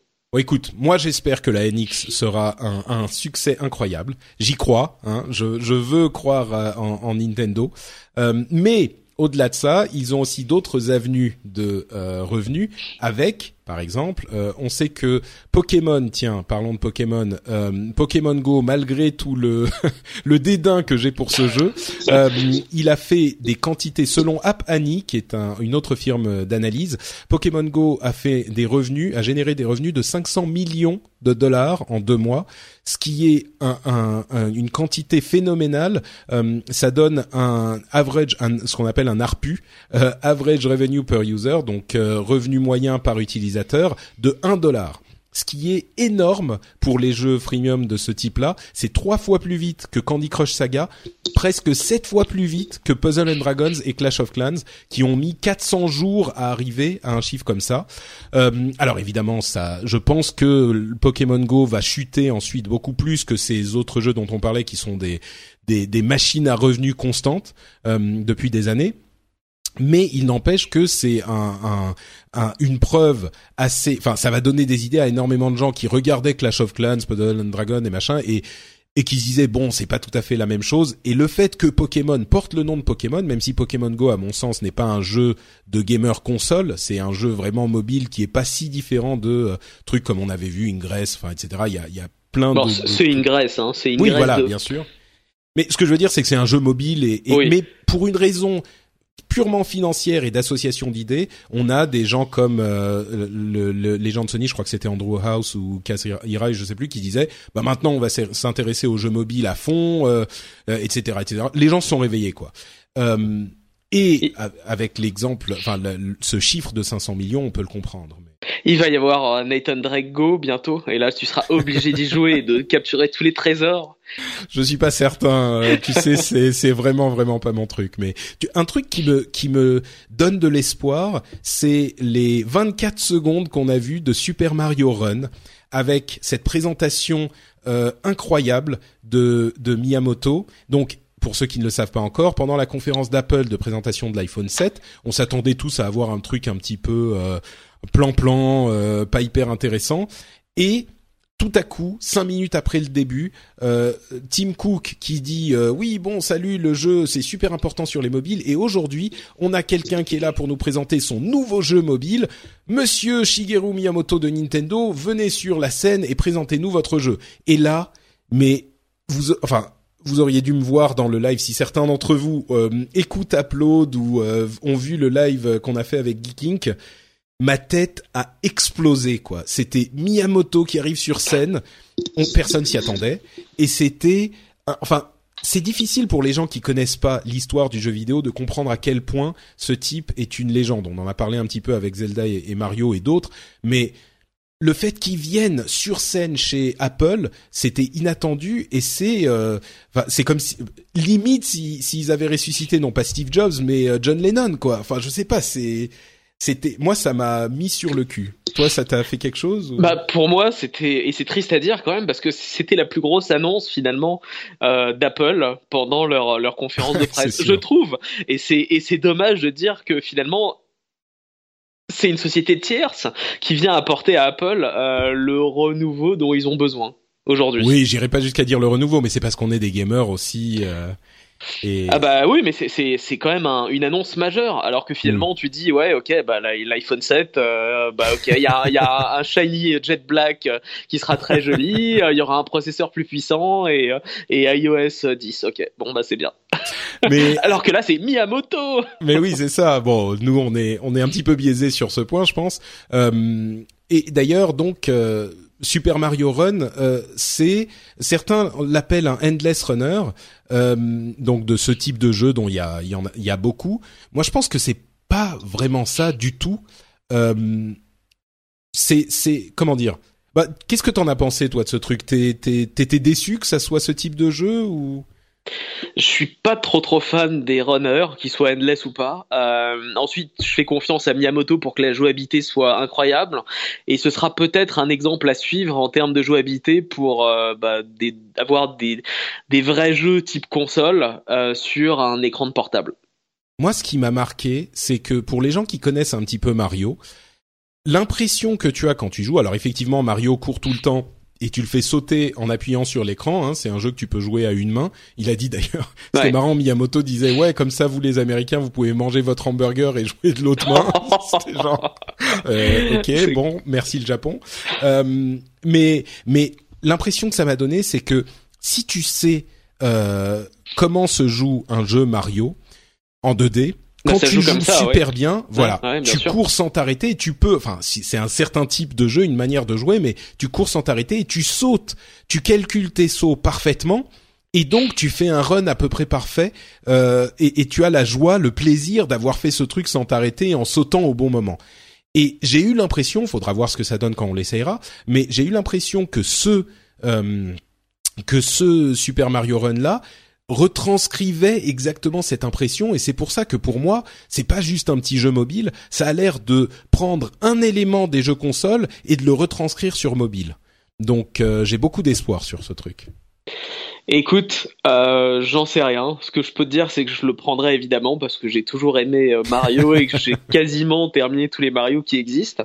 Hum, ensuite, à voir si euh, c'est une expérience agréable sur un téléphone portable. Euh, J'espère parce que aujourd'hui jouer sur un téléphone portable, ça reste quand même assez euh, hmm. Il y a très peu limité, de jeux qui disons. voilà, le, choix pour pour des gens qui sont plus des, des, gamers traditionnels, ça reste quand même assez limité. Hmm.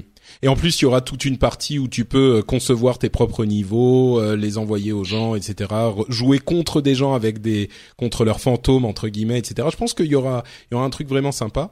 Euh, beaucoup de gens se n'ont pas compris aussi si c'était un free-to-play ou pas. C'est pas un free-to-play. Euh, et il y a des gens qui disent ah oui mais si c'est un free-to-play parce que tu peux le télécharger gratuitement et puis acheter ensuite. Non, c'est ça en fait. Le, le ce qu'on entend par free-to-play, c'est que tu payes jusqu'à la fin des temps parce que t'as pas de moyen de d'avoir le jeu en entier, donc t'achètes de l'énergie, des gemmes, ce genre de conneries. Là en fait, ça sera tu peux télécharger le jeu gratuitement effectivement, il est free to try entre guillemets tu as quelques niveaux, c'est une sorte de démo. C'est une démo. Voilà. Et après, tu peux effectivement dans le jeu acheter pour débloquer le jeu complet, mais c'est un achat et puis c'est terminé. Euh, donc c'est pas vraiment un, modèle euh, freemium free to play euh, classique comme on l'entend. Pour moi, c'est vraiment pas un free to play du tout. C'est juste un jeu que tu peux acheter sauf que tu as une démo gratuite. Voilà, ils allaient pas faire deux apps différentes pour avoir une démo d'un côté et puis le jeu de l'autre évidemment. Euh, et j'ai envoyé un petit euh, un petit message, un petit euh, sondage sur Twitter pour demander aux gens quel, ce qu'ils pensaient du prix, quel allait être le prix. Euh, du coup, je vais te poser la question. J'ai dit euh, en dessous de 5 dollars, entre 5 dollars et 9,98 dollars, on parle en euros aussi, hein, euh, à peu près, euh, 9 dollars 99 ou plus de 10 dollars. Moi, moi, je mise sur un 9,99. Ah, toi aussi, comme moi. Très très bien. bah, Je pense qu'il faut, si tu te bases aussi sur ce qui existe sur le marché, tu regardes par exemple tous les Square Enix euh, qui sont sortis, les Final Fantasy 1 à je sais pas combien, euh, il y en a une bonne partie entre 10 et 15 euros. Hmm. Et, euh, et, je pense que c'est assez représentatif de ce que tu peux attendre pour un jeu complet de qualité avec une expérience type console sur un téléphone portable. Ouais, non, mais on est d'accord. Et moi, je pense que ça sera effectivement, euh, ça sera effectivement le cas. Euh, les 9,99. Alors, le résultat du sondage, c'était 35% des gens qui disaient en dessous de 5 dollars. Je pense qu'ils ont fumé. Ils sont optimistes, oui. ils, ils croient au Père Noël encore. C'est ça. Euh, un tiers, 33% qui disaient entre 5 et 9,98. Euh, 20% qui disent 9,99 et 13% plus de 10 dollars. Ça, ça me paraît quand même. Euh, plus de 10 dollars, ça commence à faire cher ouais. pour un pour un runner. Mais mais la raison pour laquelle je pense qu'ils peuvent pas aller en dessous de 9 de 9,99 c'est que d'une part il y a euh, une armée de, de gens comme nous qui vont l'acheter quel que soit le prix euh, à peu près hein, euh, plus ou moins euh, et une euh, et le truc c'est qu'ils peuvent baisser le prix ensuite mais ils peuvent pas l'augmenter. Donc s'ils commencent à 4,99 par exemple ils peuvent pas ensuite dire tout à coup ah bah maintenant il coûte 9,99 euh, quoi. Ou alors euh, ils font une promo sur la première semaine de lancement un truc du genre. Mais même ça j'y crois pas. Ils peuvent le vendre 9,99 ils vont en vendre des des des tétratones et puis ils peuvent euh, faire une promo ensuite pour le vendre moins cher pour les autres quoi oui, de toute façon, ils peuvent faire des promos à Noël ou pour les pour les fêtes. Donc, mais, mais, en plus, de toute façon, je pense que il y a un premium Nintendo qu'il faut s'attendre à payer en termes de prix par rapport à la aux, milliards d'apps qui sont entre 0 et 4,99. Donc, de toute façon, à 4,99, si c'est le cas, je l'achète tout de suite sans même essayer la démo, tu vois. Mais c'est impossible que ce soit à 4,99. Ouais, on est d'accord. Bon, on verra si on, on aura eu raison. 9,99, c'est le le pari euh, du rendez-vous jeu. Euh, bon, bah on parlait de ton ancien employeur tout à, long, tout à l'heure. Euh, parlons du mien un petit peu avec la sortie de World of Warcraft Légion, euh, dont on a déjà les premiers chiffres. Et avant, tiens, de parler de ces chiffres, on en a parlé. Euh, on a parlé de, de Légion dans euh, l'épisode spécial d'Azeroth.fr qu'on a fait il y a une petite, même pas une dizaine de jours. tu, tu étais neutre sur l'extension. Tu disais ouais c'est sympa, t'avais joué juste quelques jours. Euh, moi j'ai été vraiment séduit, j'ai joué non-stop pendant des jours et des jours. Euh, Est-ce que tu as tu as une autre impression aujourd'hui? Ça fait un peu plus d'une semaine, euh, peut-être deux semaines que qu'il est sorti.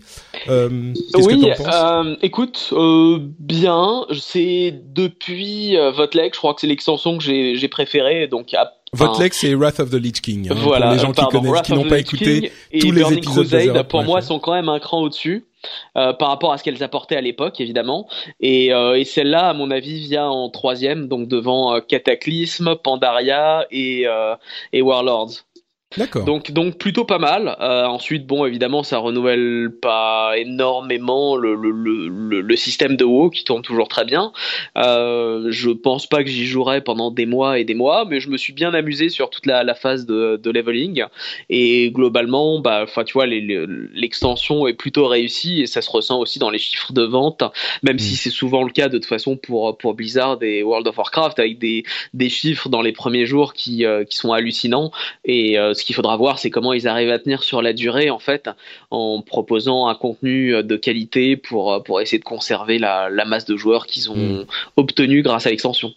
Euh, juste une question, t'en es où? T'as atteint le niveau maximum ou pas encore? Oui, tout à fait. Il y a bien longtemps. D'accord. T'as commencé à faire la dernière zone euh, de Suramar, Suramar les, exactement, les, quêtes de les quêtes mondiales, tout ça, c'est ouais, c'est ouais, c'est un peu différent, mais ça, ça, ça apporte pas non plus un. Enfin, c'est pas l'extase quand tu dis, oh super, j'ai 15 000 quêtes du, euh, à faire aujourd'hui, les quêtes mondiales pour augmenter telle et telle réputation. Donc ça, c'est un peu le retour à la, à la case euh, farming pour améliorer ah, son stuff, pas obligé de faire tous les quêtes, tu fais les quêtes, euh, les quatre de ton. Oui, bien sûr, bien sûr, mais mais mais voilà. Sinon, on, on, retourne quand même aux systématiques qui sont traditionnelles. C'est ce que je veux dire. Mais bah sur Amar justement, c'est une zone. Elle est chouette, est, super, très bonne zone. Hein. Il y a, j'avais. Moi, j'étais très sceptique sur l'idée de de d'une zone niveau max où tu vas jouer presque seulement pour l'histoire et pourtant j'ai été euh, assez captivé par l'histoire de cette zone et euh, j'ai continué mais pardon, bah, je, je, suis bien d'accord je suis bien d'accord et je pense que pour moi à l'époque c'est ce qui avait fait la force de euh, Star Wars The Old Republic mhm. euh, le, MMO qui était euh, très très chouette et enfin pardon c'était un, un MMO solo et j'avais à l'époque j'avais j'avais pris plus de plaisir en fait à faire les, les quêtes de classe et les quêtes de zone pour découvrir l'histoire plus que par l'élément MMO du jeu mhm. et je trouve que Blizzard a récupéré une partie de, de, de, de cette, cette sensation là tout en conservant l'aspect massivement multijoueur de Warcraft où tu vois finalement des gens tu peux jouer avec eux, tu peux t'entraider, tu peux te faire des euh, des crasses euh, et ça ça, ça ils ont ils ont trouvé un équilibre pas mal, voilà, exactement. D'accord, très bien. Euh, bon, bah effectivement, comme tu le disais, euh, cette, cet enthousiasme critique, parce que c'est vrai que elle, a été particulièrement bien reçue cette extension, a été traduite dans les chiffres. On a eu un communiqué de presse comme ils en ont le secret je me souviens de l'époque où, où, je les traduisais et je coordonnais les, les, les communiqués de presse dans toutes les langues euh, moi-même. Euh, et donc ils ont annoncé euh, 3,3 millions d'extensions vendues en une journée. enfin, en une journée. Au premier jour, au jour de lancement, ce qui inclut évidemment toutes les précommandes, euh, ce qui rivalise avec les plus gros chiffres euh, du de, de vente d'extension du premier jour du passé.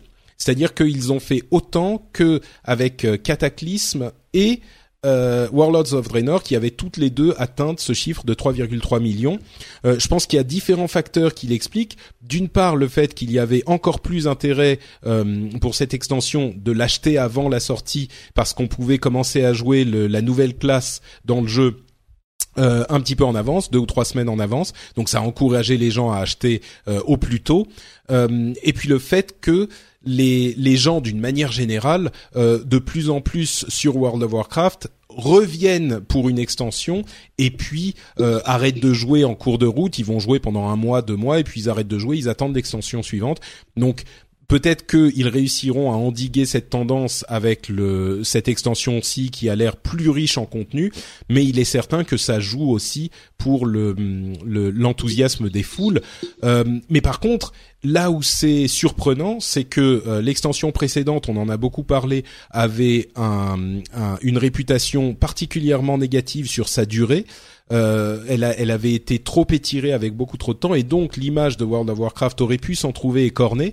Mais il semble que les fans euh, sont prêts à lui essayer avec le, comme je le disais, le buzz était plutôt bon euh, sur la bêta de l'extension. Les gens avaient l'air de penser qu'elle était bonne, ça a l'air de s'être traduit et donc les joueurs sont ont répondu présent, ce qui n'était pas forcément évident.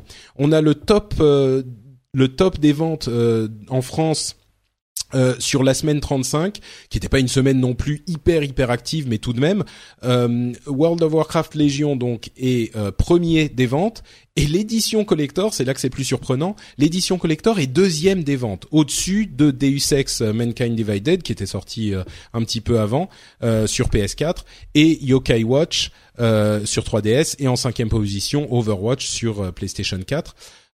donc plutôt euh, des bonnes performances pour World of Warcraft et Blizzard dans son ensemble. Un dernier mot sur ce communiqué de presse, euh, sur lequel il faut vraiment lire, pas entre les lignes, mais enfin comprendre ce qu'ils disent.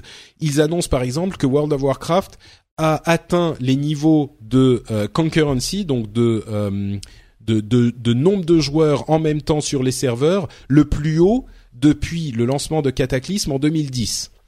Et euh, certains ont, eu l'air de confondre ça avec le nombre d'abonnés. Et c'est pas le cas, évidemment. Le nombre de, joueurs, euh, le, nombre de joueurs connectés en même temps est évidemment différent du nombre de d'abonnés. Mais bon, évidemment, ça veut dire quelque chose. Hein. Ça veut dire qu'il y avait plein de gens connectés en même temps au moment du lancement. Mais mais ça veut pas dire qu'on est revenu au nombre d'abonnés euh, le plus haut, c'est-à-dire en 2010 euh, avec Cataclysme qui était à 12 millions on, sait qu'il ne communique plus euh, sur ces chiffres-là. Et puis une dernière note pour euh, signaler que ce chiffre du nombre de ventes du premier jour, des premières 24 heures, de 3,3 millions, est évidemment plus petit que le nombre de joueurs connectés, et c'est une interrogation que moi j'ai depuis toujours. C'est ça veut dire qu'il y a vraiment beaucoup de gens qui jouent, mais qui n'ont pas la dernière extension. Et je me demande ce qu'ils font, quoi. Mais même si évidemment il y a d'autres personnes qui qui l'achètent après le premier jour, euh, on n'atteint jamais jamais le nombre de joueurs qui, qui, qui le nombre de, de, de, clients, enfin de joueurs qui payent leur abonnement mensuel. Donc il y a une, plusieurs millions de joueurs qui jouent à World of Warcraft, mais qui sont pas sur la dernière extension. Alors bien sûr, il y a énormément de contenu, mais ça me surprend toujours un peu, mais ça, ça a toujours, toujours été le cas, quoi. Ils sont peut-être encore coincés sur Vanilla au niveau 52. Euh. C'est possible, c'est possible, oui. On sait pas, mais en tout cas, ils continuent à payer, donc. Euh... Tant mieux pour Blizzard. Tant mieux pour Blizzard. Euh, donc voilà, ce petit chapitre sur World of Warcraft qui continue, je crois, à surprendre. Il y avait vraiment, euh, c'était vraiment le moment où on s'y attendait pas. Là, on se disait bon bah ça y est, euh, ils, continuent, ils vont plus atteindre les records des années précédentes. Bah en tout cas, celui du nombre de ventes euh, premier jour est atteint, ce qui est vraiment surprenant. en parlant de Blizzard et d'Overwatch, la France et participe à l'Overwatch World Cup évidemment. Euh, et on a euh, un, un camarade qui est euh, le chef d'équipe de la France. Alors si vous savez pas ce que c'est que l'Overwatch World Cup, c'est un tournoi qui sera organisé. Ah, Qu'est-ce qui se passe Ah, ça y est, t'es revenu, je ne t'entendais ah plus. Il y avait une, une perturbation dans la force de Skype.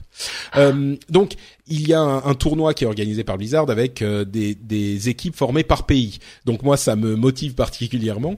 Euh, et la finale sera à la BlizzCon. Et la raison pour laquelle je vous en parle, c'est que le chef d'équipe de France, c'est AlphaCast, euh, qui est un ami qui était venu euh, vous présenter Overwatch il y a quelques mois de ça dans l'épisode spécial qu'on avait fait à ce sujet. Et donc c'est le chef de l'équipe française. Et ils se sont très bien débrouillés sur les qualifications de cette semaine en, alors j'ai plus le tweet malheureusement, je l'ai perdu, euh, mais il y a, ils ont gagné en fait, si voilà, 2-0 euh, contre l'Ukraine, 2-0 contre la Croatie, 2-0 contre le Portugal et 2-1 contre la Norvège. Il y a encore des matchs à gagner euh, avant de pouvoir aller à la BlizzCon, mais grosse grosse gros encouragement à notre équipe de France d'Overwatch sur ce petit tournoi sympathique. Euh, et, et, à son chef d'équipe euh, AlphaCast évidemment. On, on, lui envoie tous nos encouragements. Euh, encore quelques petites news rapides. On parle pour finir sur Blizzard. on a eu des informations sur Rob Pardo. Alors, si vous connaissez pas Rob Pardo, c'est c'était l'un des développeurs clés de la société jusqu'à ce qu'il la quitte il y a quelques années.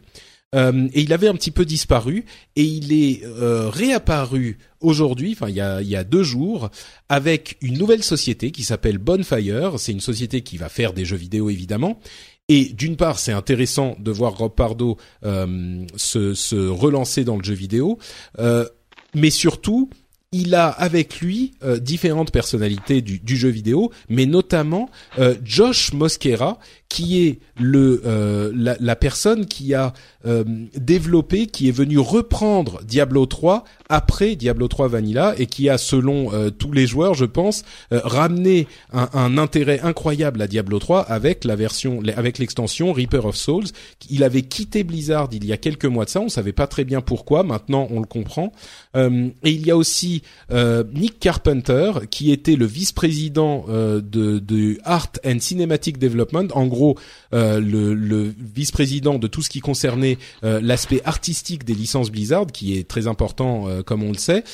Et donc ces trois personnes plus d'autres, hein, des gens de Riot, etc., qui ont investi, euh, ont formé Bonfire, qui est une société qui va développer des jeux vidéo.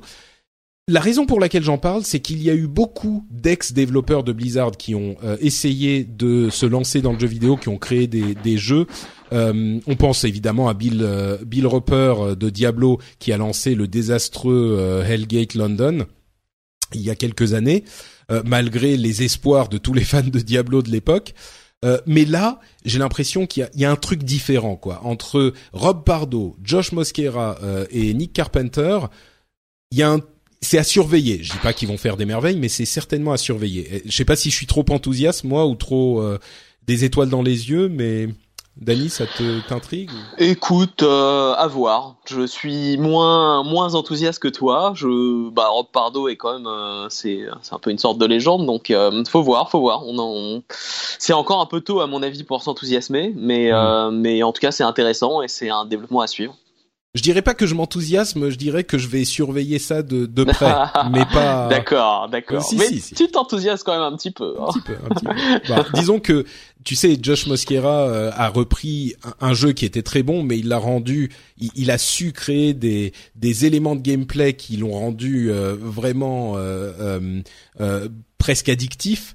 Et, et d'ailleurs, même les éléments de jeu de Warcraft aujourd'hui avec Légion euh, ont énormément hérité de certains éléments de jeu de Diablo 3. Donc il y a eu des des, des des des features, des fonctionnalités de gameplay qui ont été euh, euh, essentielles et fondatrices dans, dans ce jeu-là. Et Rob Pardo, euh, qui était derrière Warcraft 3, World of Warcraft, enfin, etc.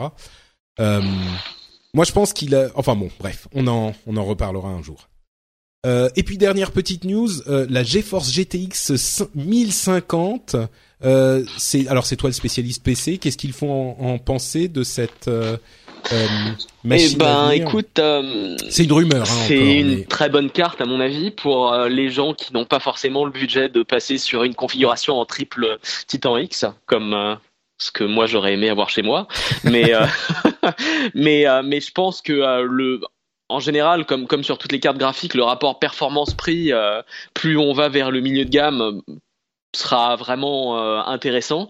Et, euh, et, je pense que pour ceux qui n'ont pas les moyens de monter sur une 1060 la 1050 va être un beau compromis et, et se positionner face à face à des cartes avec AMD avec des, prix relativement agressifs et une performance qui sera au moins équivalente, voire probablement mieux. À voir ensuite selon les tests, mais euh, effectivement, je pense que euh, que le renouvellement des cartes, disons entre 100 et 200 euros, euh, se faisait attendre et, maintenant c'est une bonne chose. Ouais, on a la 1060 qui est autour des 225-250 euros. Euh, et la 1050 devrait être plutôt euh, en dessous des 200, peut-être même euh, taquiner les 150, euh, qui est le prix de la GTX 950 avec des performances à peu près équivalentes, un petit peu élevées, un petit peu plus élevées. Ah, je sais pas si ça sera... nouveau. Ah mais décidément, c'est ton ton ton ta connexion gigabit qui ne suit pas la qui ne tient pas la route. Tu me non? J'étais perdu pendant deux secondes, donc j'ai pas entendu la moitié de ta dernière phrase. C'est bizarre. Bon, bah, écoute, c'est pas grave. J'étais en train de me moquer de ta connexion. Donc ah, elle est toute petite et pourtant c'est un gigabit, mais avec un temps de latence monstrueux. bon, enfin, écoute, en tout cas, euh, on était en train d'arriver à la à la fin euh, à peu près de l'émission. Je sais pas s'il y a d'autres choses que tu voulais évoquer, mais je crois qu'on a on a couvert à peu près tout. Euh, oui, je pense qu'on a fait le tour des news de la semaine. Très bien. Et eh ben écoute, euh, donc après cette longue longue discussion sur la PlayStation qui n'a qui n'a rien résolu euh, et des discussions intéressantes sur le reste, je te propose de nous dire où on peut te retrouver si tu es tu tu tu n'es quand tu n'es pas dans le rendez-vous jeu ou dans azeroth.fr. Eh ben je suis sur Twitter at notdanny excellent euh, pseudonyme. Oui, évidemment. Comme toute la série des notes. Donc euh, nos, fans de la première de la première heure. On les remercie d'ailleurs. Exactement. Euh, donc merci Dany, merci d'avoir été avec nous. pour ma part, c'est Note Patrick sur Twitter et sur Facebook. Je suis aussi sur Facebook. vous pouvez aussi retrouver cette émission et d'autres sur frenchspin.fr FR. On parlera, on a évoqué un petit peu le l'iPhone 7 euh, euh, et on va pas reparler de tout l'iPhone 7 parce qu'on en avait déjà beaucoup parlé avec les rumeurs, mais on évoquera peut-être un petit peu plus longuement l'absence de port jack euh, dans le prochain épisode du rendez-vous jeu. Donc si vous voulez la réponse définitive et certaine sur est-ce que c'est une bonne chose ou pas, vous pouvez écouter le, le rendez-vous tech à venir. Moi j'ai une opinion très très claire et simple là-dessus. Donc euh, voilà, vous pourrez découvrir ça. Et puis sinon, il y a d'autres émissions, vous le savez. On vous remercie de nous avoir écoutés. On vous fait d'énormes bises et on se donne rendez-vous bah, dans deux semaines pour un nouveau euh, rendez-vous jeu. Ciao. À très bientôt. Bye bye.